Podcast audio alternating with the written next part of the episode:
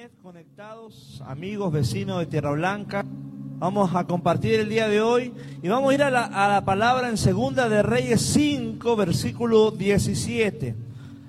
Esta es una serie que el Señor ha puesto en mi corazón de hablar de la generosidad, pero antes de hablar de la generosidad, el Señor mostraba esta historia que sin duda la hemos leído escuchado de Naamán, este siervo, este general del ejército sirio que tenía una lepra y va mm, al profeta Eliseo y recibe un milagro.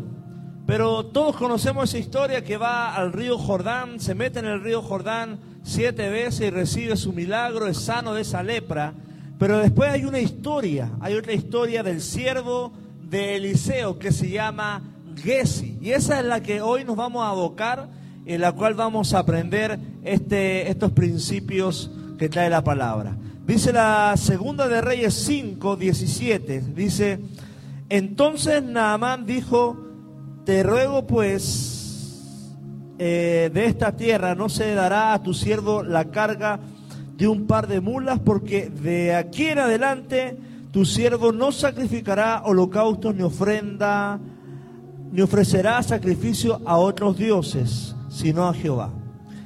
En esto perdone Jehová tu siervo, que cuando mi señor el rey entrare en el templo de Rimón para adorar en él, y se apoyare sobre mi brazo, y si, si yo también me inclinara en el templo Rimón, cuando haga tal Jehová, perdone en esto a tu siervo. Y él le dijo, ve en paz.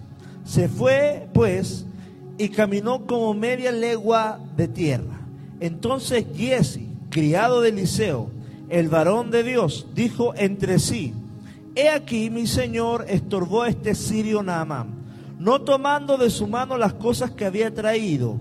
Vive Jehová, que correré yo tras él y tomaré de él alguna cosa. Y siguió Giesi a Naamán, y cuando vio Naamán que venía corriendo tras él, se bajó del carro para recibirle, y dijo, ¿va todo bien? Y él le dijo, bien, mi Señor me envía a decirte, he aquí, vinieron a mí en esta hora del monte de Efraín dos jóvenes de los hijos de los profetas, te ruego que les des un talento de plata y dos vestidos nuevos. 23. Dijo Naamán, te ruego que tomes dos talentos y le insistió y ató los dos talentos de plata en dos bolsas y dos vestidos nuevos y lo puso todo a a dos de sus criados para que lo llevasen delante de él. Y así llegó a un lugar secreto. Él lo tomó de mano de ellos y lo guardó en la casa. Luego mandó a los hombres que se fuesen. Y él entró y se puso delante de su señor. Y Eliseo le dijo, ¿de dónde vienes, Gacy? Y él le dijo, tu siervo no ha ido a ninguna parte. Él entonces le dijo, ¿no estaba también allí mi corazón cuando el nombre, el hombre volvió de su carro a recibirte? Es tiempo de tomar plata y tomar vestidos, olivares, viñas, ovejas, bueyes, siervos y siervas. Por tanto, la lepra de Naamán se te pegará a ti y a tu descendencia para siempre. Y salió de delante del leproso, blanco como la nieve. Wow. Amén. Vamos a orar al Señor. Señor, gracias por tu palabra. Te pedimos, Señor, que hoy abra nuestro corazón, nuestro entendimiento y que podamos recibir estos principios y podamos aprender y crecer en lo que es, Señor, tu reino. Que podamos, Señor, madurar. Que podamos, Señor, eh, tener transformación no solamente externa, sino interna. Para que tú, Señor, te sientas eh, como un padre ah, contento con sus hijos, Señor. Hoy todo lo que es no es del Espíritu que sea sacrificado. Toda la carnalidad, Señor, pueda ser sacrificada delante de ti en obediencia. En el nombre de Jesús. Amén. Entonces, conocemos la historia. Naamán tiene un problema de lepra y él va a... Él tiene una criada que es hebrea una muchacha, dice la Biblia. Y la mujer, la muchacha le dice a la esposa de Naamán, si mi general Naamán fuera al profeta Eliseo y le pidiera sanidad, el profeta le va a dar. Naamán va donde el profeta le, se presenta de, adelante de él, lo manda al Jordán que se meta cuántas veces? Siete veces. Y él recibe un milagro. Y después vemos esta historia que dice que Naamán quiere ofrecerle al profeta Eliseo una ofrenda, una paga, un, una, podríamos decir, algo de corazón, producto de que él había sido sanado milagrosamente, sobrenaturalmente, de una lepra. Era un hombre adinerado, posiblemente eh, fue a los mejores doctores, probó todas las medicinas, viajó a Egipto, fue para allá, a todos lados, y no había sido sano de su lepra. Pero en el momento que se encuentra con el profeta, él recibe esa sanidad y esa libertad, así como nosotros en Cristo encontramos todo lo que en el mundo no encontramos. Amén. Entonces, y acá viene la historia. Eliseo no acepta el obsequio, no acepta la ofrenda, no acepta esta, esta verdad, grandeza que traía Naamán delante de él. Y vemos algo que nos, nos enseña la palabra, primero que todo de un personaje que está acá que se llama Eliseo, el profeta. Eliseo viene de ser ministrado porque era discípulo de quién? De Eliseo. O sea, él ya conocía el mover profético, pero también fue discipulado a los pies de un mentor. Y ahora Eliseo está mentoreando a su siervo que se llama Gesi. Y ahí hay algo generacional. Y acá vemos que Eliseo no acepta obsequio y vemos un Eliseo mesurado, moderado, sobrio y podríamos decir conforme a lo que acabamos de leer, no codicioso de ganancias deshonestas. ¿Sí me voy explicando? acá la, la, estadística dice que Naamán fue con 68 kilos de plata, 68 kilos de, de oro y vestidos de lino fino, que aproximadamente son 70 millones de pesos mexicanos. sí, para que usted vaya entendiendo la historia. O sea, no era poca la ofrenda o el obsequio que venía a presentar Naamán delante del profeta Eliseo. Era tentativo, ¿sí me voy explicando? Y así como el enemigo muchas veces nos pone cosas delante de nosotros para tentarnos, pero vemos que acá Eliseo no es codicioso de ganancias deshonestas. Ojo, no estaba mal recibir una honra o una bendición o una siembra de parte de del Naamán porque era una, una expresión de su gratitud por haber recibido un, un milagro, ¿ya? sino, pero acá hay una enseñanza para Gesi y Naamán. El profeta Eliseo hace una doble enseñanza para su discípulo Gesi y para el nuevo creyente llamado Naamán. El profeta al rechazar esa oferta, al rechazar esa este, estipulante y grande cantidad de dinero, quería dar a entender que la gracia de Dios es impagable.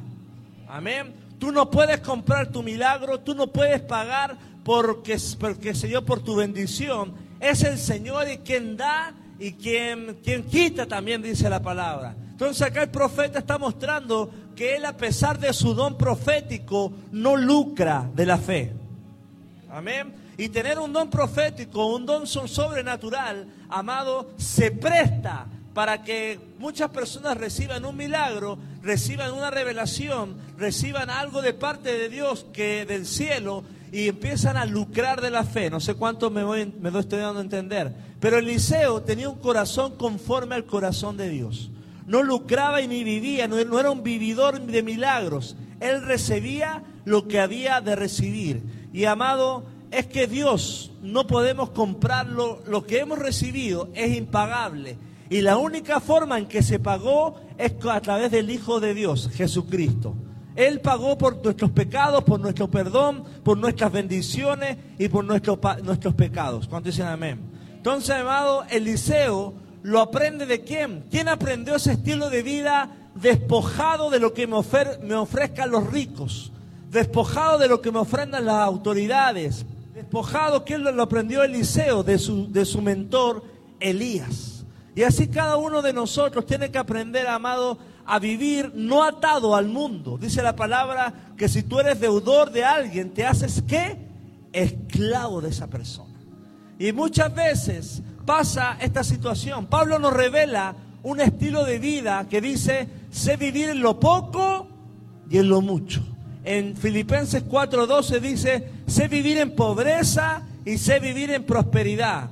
En todo y por todo he aprendido el secreto tanto de estar saciado como de tener hambre, de tener abundancia como de sufrir necesidad. Y acá Eliseo nos está mostrando a vivir un estilo de vida moderado eh, y no dar a entender que la palabra de Dios puede ser comprada o que el siervo de Dios pueda trabajar como una marioneta en pos de los ricos. ¿Cuánto me voy explicando? Hay un profeta de Nigeria llamado Tebillo Ochoa, no sé capaz que usted lo ha escuchado por ahí. Dice él que cuando va a una campaña, él no dice que él no llega, él llega a un lugar, pero no le dice nada. Y los ricos lo quieren agasajar, lo quieren llevar a un hotel, lo quieren llevar a comer, lo, le quieren ofrendar, pero él dice que él no recibe nada de ninguno, porque en el momento que él empieza a recibir algo de esas personas, esta persona dignidad decir, oye, ven a mi casa, ven a orar por mi familia, ven a orar por mi tía, y al final se transforma él en una marioneta de esas personas.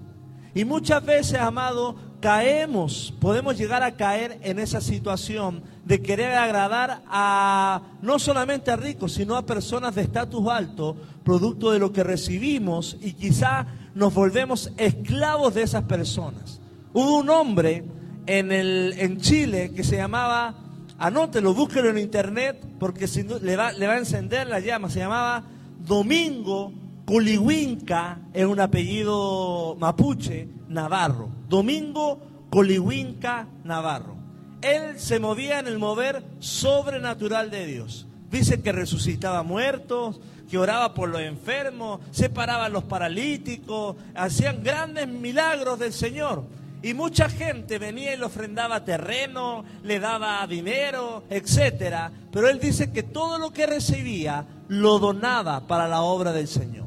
Él pudo haber, haber tenido un imperio como esos apóstoles que usted ve, con unas mansiones gigantes, hermano. Su descendencia de este hombre pudo haber tenido no vivir hasta cuatro generaciones producto de todo lo que él recibió, pero él escatimó no recibir nada y entregado, entregarlo a la obra del Señor. ¿Me voy explicando?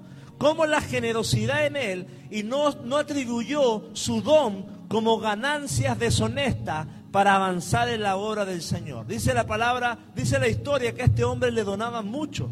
Inclusive, una vez iba a una campaña, qué sé yo, a, a Orizaba, y se sabía que Domingo Colihuinca Navarro iba en el tren y un niño, un joven tenía enferma a su mamá y dice, viene este hombre de Dios y para que parara en ese lugar, ¿sabe lo que hizo? Cortó troncos de árboles, los puso en las líneas férreas, paró el tren, se metió al tren, intentó sacar al siervo de Dios, Colihuinca, y llevarlo a, su, a la casa de su mamá para que orara y recibiera sanidad. Pero este hombre dijo, yo no, no, no voy a ir, no puedo ir, tengo una campaña. Pero en el zamarreo, en el zamarreo, le sacó un botón de la camisa. Y este joven se fue con el botón de la camisa, lo puso en la frente de su mamá y su mamá recibió el milagro. O sea, era un hombre que se movía en lo sobrenatural. Pudo haber pedido pacto, pudo haber pedido porque oraran por los enfermos, se pudo haber hecho millonario, pero era tan humilde, tan, o tan sobrio, tan moderado, que su don nunca lo ocupó para hacer de ganancias deshonestas. Amén. Era una persona que se bebía con su don, pero tenía una generosidad. E inclusive, cuando usted busca su historia en Facebook, él dice que los últimos días los pasó en Argentina. Y este hombre, cuando son hombres de Dios, amado, se mueven por dirección, no por invitación. ¿Me voy explicando? Oye, ven para acá. Ah, no, no es que voy nomás. Dios me tiene que decir que vaya. Y van a, él está en su casa y Dios le dice, te van a venir a buscar dos jóvenes a las 3 de la tarde. Dios le dice, ¿cuánto creen? Amén. Él agarra su maleta, prepara la ropa, eh, la dobla, la mete en la maleta y espera. Golpea la puerta. Abre la puerta y le dice a los jóvenes, pasen, ahí está mi maleta, ya lo estaba esperando. ¿Por qué? Porque Dios ya le había dicho dónde ir. Él tenía muchas invitaciones, pero aceptaba donde Dios lo enviaba, no donde la ofrenda era grande, no donde la iglesia era grande, no donde quizá había mucha, eh, mucha extravagancia, sino donde había necesidad. Y acá Eliseo tiene ese mismo espíritu. Tenía un don para hacerse rico, pero la palabra nos muestra que él se, desglosa y se saca esa, esa codicia. Y acá vemos la palabra, pero hay una diferencia entre su discípulo, Gesi. Era quizá el sucesor de quién? De Eliseo. Postulaba para ser el próximo profeta de turno, moverse en lo profético y avanzar y, moverse de una manera sobrenatural. Pero habían cosas en su interior que no estaban alineadas. Tenía el don profético, pero el carácter no estaba formado en él. Entonces la palabra en Lucas 12:15 dice, en, hablando de la avaricia, dice, y les dijo, mirad y guardaos de toda avaricia, porque la vida del hombre no consiste en la abundancia de los bienes que posee. O sea, tu, tu vida, tu ser, no, no tiene que ver nada, nada con tu éxito, con lo que tú acumules, sino con el Cristo que tú posees. ¿Cuánto dicen amén? No se trata de lo que tú tienes, sino de lo que tú portas. No se trata de tu cuenta, sino del Cristo que tú, que tú portas en tu corazón. Entonces acá, Gesi, amado, no duerme en paz. Hay personas que cuando tienen avaricia, no duermen en paz cuando no tienen. Cuando no tienen dinero no pueden dormir en paz. Y cuando tienen, tampoco pueden dormir en paz porque tienen mucho. ¿Se me explico? No saben, hay personas que cuando tienen dinero, no saben tener dinero. Piden abundancia, pero no saben, pero no, no saben manejar el dinero que les puede llegar a recibir. Y es por eso que el Señor muchas veces no responde nuestras oraciones, porque puede caber avaricia o codicia. Y Gesi acá tiene un espíritu de codicia. La codicia es, escuche esto, el deseo obsesivo de poseer muchas cosas. Una obsesión por querer más, una obsesión porque por acumular más, una obsesión compulsiva de querer más, de codiciar, incluso codiciar lo que no tienes o codiciar lo que tienes otro. Y eso, amado, es el problema de Gessi. Gessi tenía don profético, Gessi estaba con el mejor pastor, con el mejor profeta en ese momento, pero amado, en su corazón tenía un conflicto. ¿Qué tenía? Codicia y avaricia. Y eso lo llevó a retrasar su propósito, a no alcanzar su diseño, a que su nombre no estuviera escrito como un gran profeta. Tenía todo para alcanzar la bendición del Señor y ser usado como profeta, pero había un conflicto interno que se llamaba la codicia.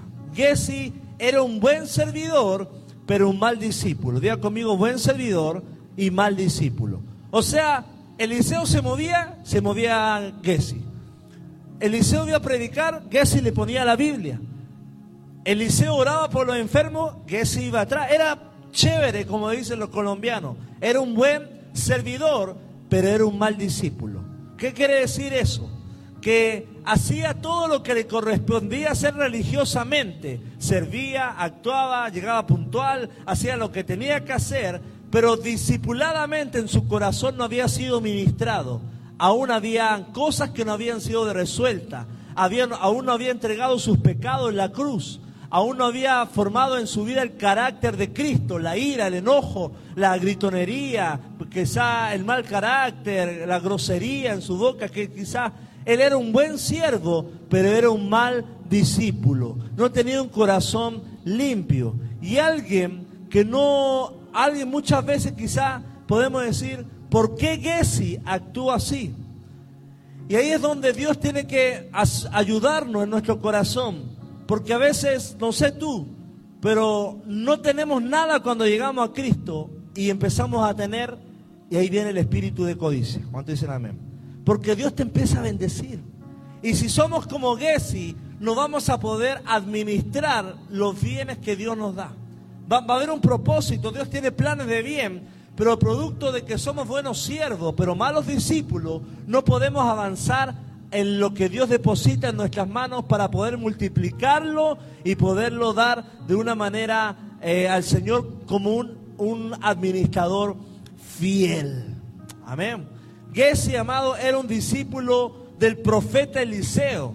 Él aprendió a desarrollar su don. Diga conmigo, desarrollar su don.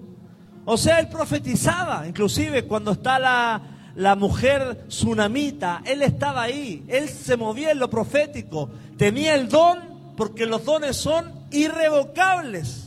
Él sanaba, él profetizaba y le daban, oh, qué usado Gessi, pero en el interior era un desorden.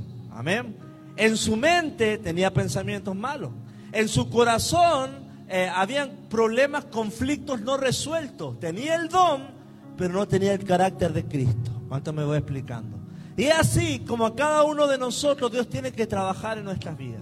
No podemos llegar a tener este momento como Gessi, que tenemos un don, pero no tenemos el carácter. El carácter va a ser que tú pierdas tu don. Como Gessi terminó, dice que la lepra se le pasó a quién? A él. ¿Producto de qué? De que no tenía el carácter para no codiciar, la avaricia, ganancias deshonestas. Se fue detrás del de Naamán persiguiendo los 70 millones de pesos mexicanos. Y cuando, cuando Eliseo estaba diciendo no, imagínate que, qué hubiera dicho de eso. ¿Cómo le dijiste que no, no nos hubieran venido mal 70 millones de pesos? ¿Cuánto dicen amén? En ese tiempo había una escuela de profetas. Hubiéramos construido la escuela de profetas. Hubiéramos regalado Biblia a todos. Pero Eliseo dice que no por algo hay una enseñanza. Usted muchas veces le dice que no a sus hijos, pero no le dice por qué no. Pero estoy seguro que tiene una enseñanza. ¿Cuántos me dicen amén? Los no de Dios y los no del profeta, tanto para Gessi y Naamán, era una enseñanza. Entonces, acá la escuela de la fe es más que dones. La escuela de la fe, ¿qué significa esto?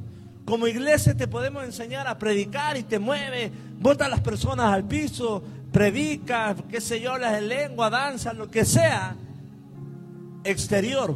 Pero el interior puedes tener el mismo problema de Gessi, un problema de carácter, un problema de quizá de amargura, de ira, de maldiciones que han sido en ti, no saber administrar y por producto de eso no vas a poder alcanzar la bendición de Dios. Entonces la escuela de la fe no es solamente que ejecutes dones, sino que domines tu lengua, que domines tus pensamientos, que domines tu, tu carácter, que tengas dominio propio en todo lo que haces y dices, que tengas ánimo, pero un ánimo dirigido al Señor.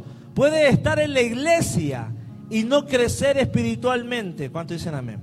O sea que si hermano tenía el don, porque el don lo da Dios, pero estaba al lado del profeta, estaba moviéndose en la atmósfera profética, pero no había madurado internamente.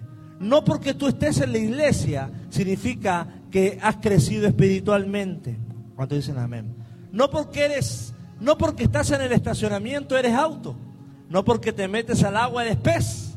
No porque estás, estás en la iglesia eres cristiano.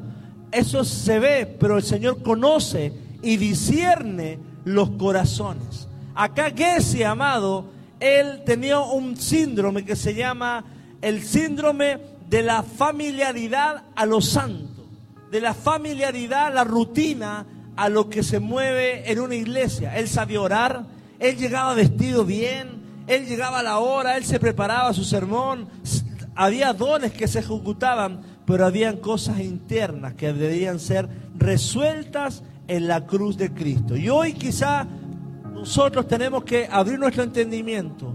¿Qué Dios no ha resuelto en mi vida? ¿Qué no he rendido a Dios? Tienes un don y el don se te ve. Es maravilloso verte fluir en el don, pero es Dios quien fluye a través de ti. Pero hay cosas plenamente que te conllevan a una entrega tuya, a llevarla a la cruz, cosas que tú tienes que renunciar, que el Señor tiene que obrar en ti, y hasta que tú no las reconozcas. Tengo ingobernabilidad, tengo problemas de pensamientos negativos, tengo problemas de relación con esto. No hay confesión. Y en Gessi no vemos confesión. Entonces acá el día de hoy Dios nos está llamando no a mirar afuera, sino a mirar adentro. Ese amado no estaba satisfecho con lo que Dios le había dado. Diga conmigo satisfecho. Entonces acá vemos que él ve los 70 millones, pero él no tenía contentamiento con su posición. No sabía vivir el hoy y el ahora. Vivía desesperada, desesperado por el mañana y el futuro. Y hoy, amado, tú tienes el sueldo que debes tener. ¿Cuántos dicen amén? Ora, el Señor te incremente, te multiplica. Pero si tú no bendices tu presente, tu futuro no va a ser bendecido. Acá vemos a Gessi que no estaba satisfecho con lo que Dios le había dado, como el apóstol Pablo. Sé vivir en lo poco y sé vivir en lo mucho. Y es muchas veces por eso que cuando vamos al instituto bíblico, muchas veces nos hacen pasar hambre. ¿Para qué? Para formar el carácter. Dice la palabra en Timoteo que el que quiera, el que quiera ministerio, que quiera servir, tiene que ser sufrido. Yo siempre me pregunté, ¿por qué sufrido? Porque el sufrimiento forja tu carácter.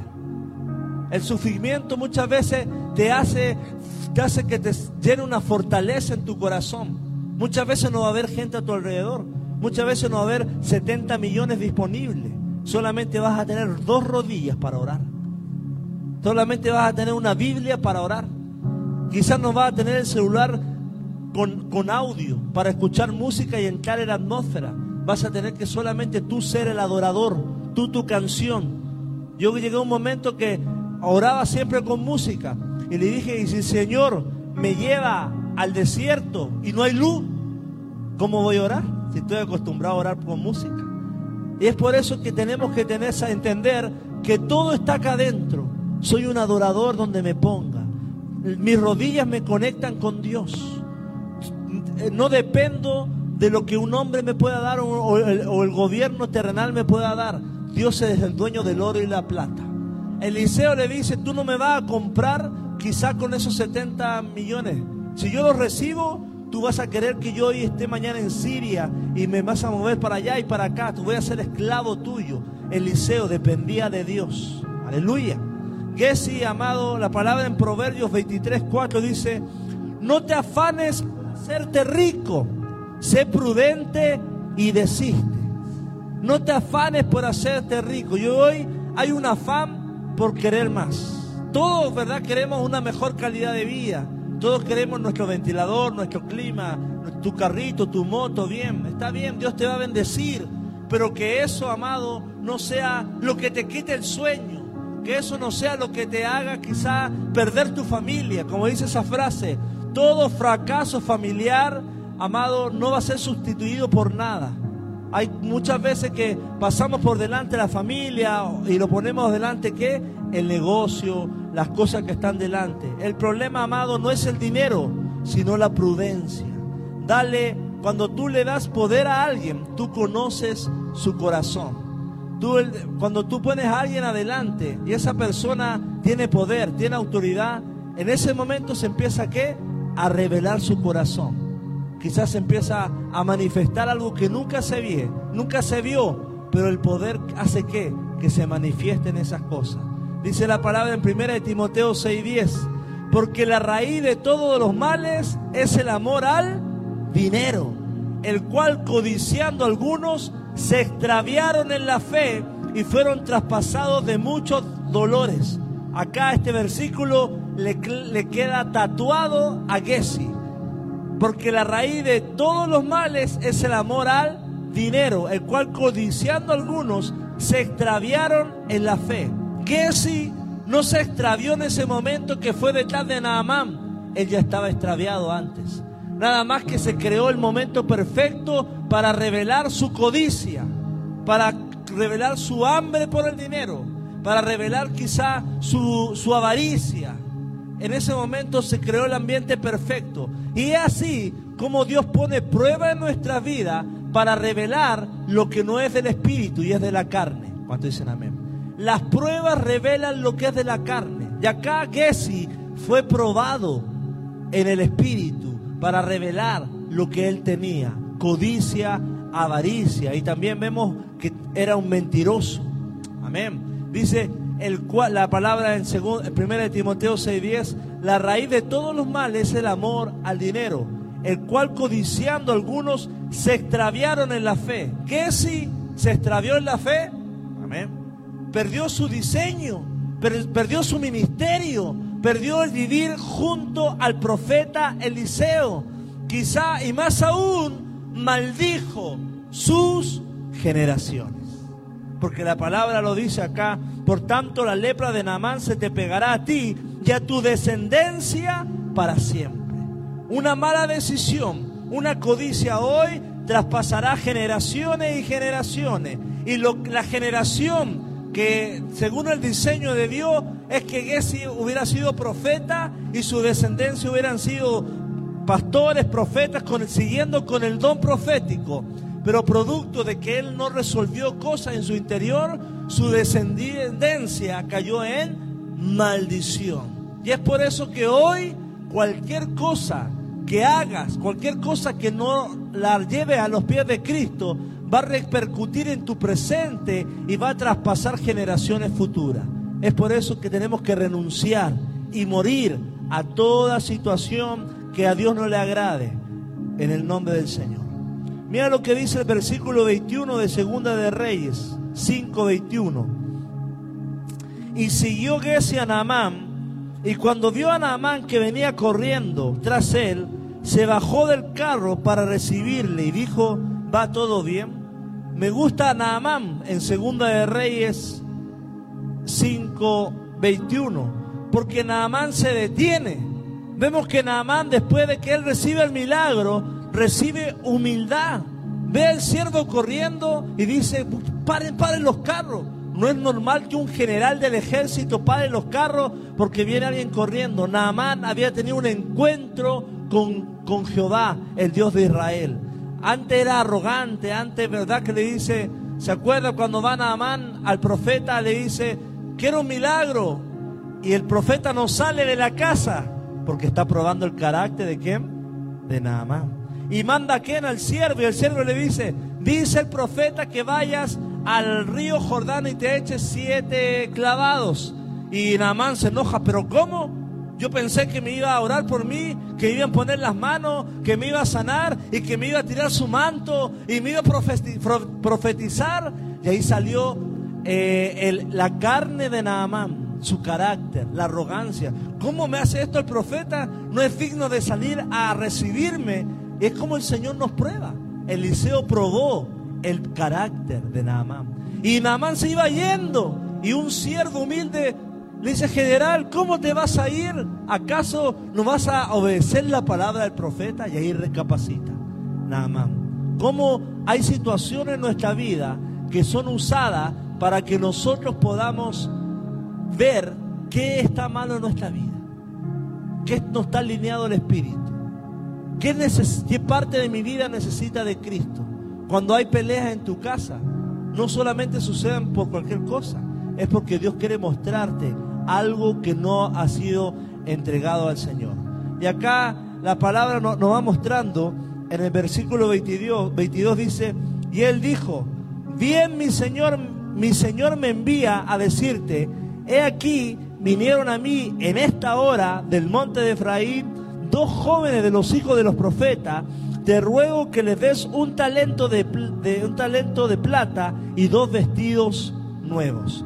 Y acá empieza la mentira, ¿verdad? Él no salió porque vinieron dos jóvenes, la historia no relata eso.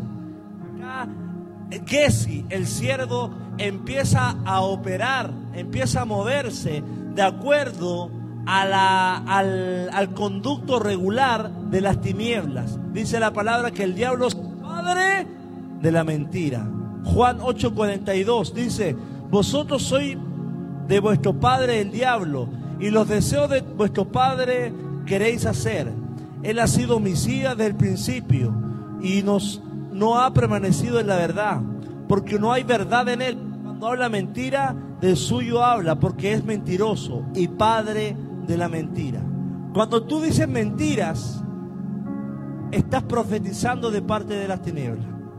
Cuando hablas la verdad, estás hablando la, la, voluntad de Dios. ¿Cuánto me voy explicando? Cuando tú crees en Dios, cuando tú tienes fe es porque crees en Dios. Cuando tienes miedo es que crees en lo que el diablo puede hacer. Y cuando tú hablas mentiras, estás hablando de acuerdo a la cultura de las tinieblas. Y Gessi le manda una mentira terrible. No, que llegaron dos, dos profetas jóvenes y no tienen dinero y no tienen nada. Le inventa un chamullo bueno de esos que usted conoce que no son de usted, son del vecino. ¿Cuánto me va explicando? Amén. Terrible mentira se manda a Gessi y era profeta. Vivía junto al liceo. Se movía en lo sobrenatural. Dios hablaba a través de él, pero había un espíritu de mentira que portaba. Gessi se movía bajo ese, ese principio. Dice la palabra en Proverbios 10:32, los labios del justo saben hablar lo que agrada, la boca de los impíos hablan perversidades. La boca del justo hablan lo que agrada. Y ese amado, no estaba hablando la verdad, la verdad que estaba sucediendo en esa realidad. Estaba hablando una, una mentira. Y hasta que Gessi, acá la palabra nos muestra en el 23, dijo Naamán, te ruego que tomes dos talentos. Y le insistió y los ató los dos talentos de plata en dos bolsas y dos vestidos nuevos y lo puso a toda cuesta a dos criados para que lo llevasen delante de él. Y así que llegó a un lugar secreto, Padre puede hacer una obra sobrenatural en nosotros Haz morir, Señor, esta soberbia. Haz morir la codicia. Haz morir, Señor, las ganancias deshonestas. Haz morir la depresión en mí. Haz morir, Señor, el espíritu de, dar pena, Señor, porque somos hijos de Dios, valemos oro, Padre. Haz morir, Señor, cualquier situación que a ti no te agrade hoy. Y, Padre, resucita en mí. Resucita, Señor, esa, esas ganas, Padre, de servirte, no por los panes y los peces, sino por amor a ti, Jesús. Somos siervos por amor. Hoy, Padre, forja nuestro corazón más que siervos, discípulos, discípulos de carácter, discípulos, Padre, que no son comprados por las riquezas de este mundo, que no son comprados por situaciones, Padre, sino que sirven y avanzan conforme a lo que Dios determina, a lo que Dios designa, a lo que Dios muestra, a lo que Dios revela en su palabra, Padre. Hoy, si tenemos que hablar, Padre, exhortando, danos la autoridad como Eliseo, exhortar a nuestros hijos espirituales, Padre, a preguntarles qué escondes en el secreto. ¿Qué escondes en el secreto? ¿Qué crees que Dios no te ve?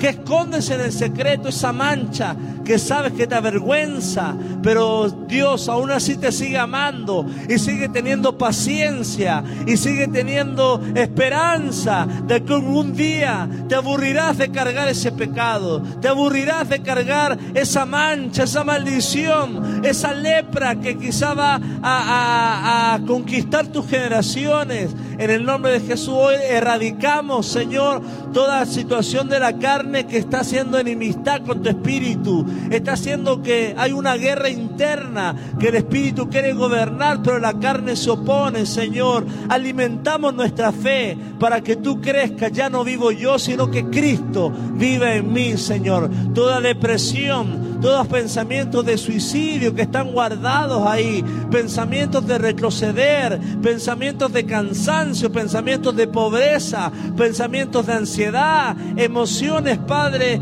eh, de amargura, resentimiento a los padres, resentimiento a los hijos, Padre, pensamientos de fracasos matrimoniales, Padre, en el secreto sean abiertos y puedan, Señor, ser tocados por tu Espíritu para que sean sanados, vivificados y pueda haber tu toque sobrenatural en nuestras vidas, Padre. Ten misericordia de nuestras generaciones. Ten misericordia de nuestras generaciones. Ayúdanos, Señor, a entregar un manto de, de unción, no de lepra de unción, no de lepra, de unción, de libertad, no de esclavitud, de amor, no de odio, de palabras de bendición, no de maldición, de visión, no de mirada, Padre, a ser visionarios, Padre.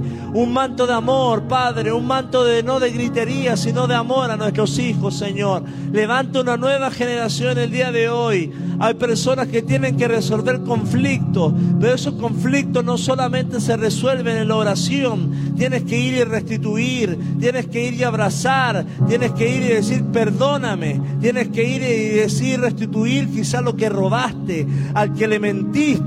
Oh espíritu de mentira, te reprendemos en el nombre de Jesús de nuestra boca, porque nuestra boca, Señor, es un manantial de vida para vida eterna. Si antes practicábamos la mentira, Padre, en Cristo tenemos que hablar verdad. Y la verdad, Señor, que está en nuestro corazón, la verdad de la Biblia. Ayúdanos, Señor, a no ser, no vivir una familiaridad del Espíritu, sino, Padre, seamos renovados día a día en el poder de tu unción. No vivir, Señor, y acostumbrarnos a tu presencia, como que ya la portamos, Señor, sino cada día tener hambre y sed de tu presencia. Gracias Cristo. Hoy Señor revela, revela Espíritu Santo. Hay que el Señor te revele. Revela mi condición, dile al Señor. Ahí suavemente revela mi condición, Señor. Me cuesta, Señor. Tú y yo sabemos, Señor, que es difícil, Señor. Años cargando y años que no lo puedo dominar, Señor años cargando y no la puedo dominar, no puedo morir, Señor. Ayúdame, Espíritu Santo.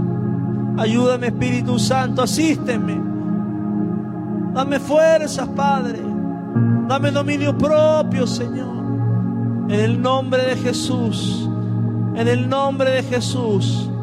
Una nueva fortaleza, un nuevo escudo venga sobre nuestra familia, sobre nuestro ser, sobre nuestra vida, nuestra mente, Padre. Danos palabras, Señor, como espadas para romper toda artimaña del enemigo, toda mentira del enemigo en nuestra vida, Padre. No va a prosperar, no va a crecer, no va a dar frutos, Señor. Oh Jesús.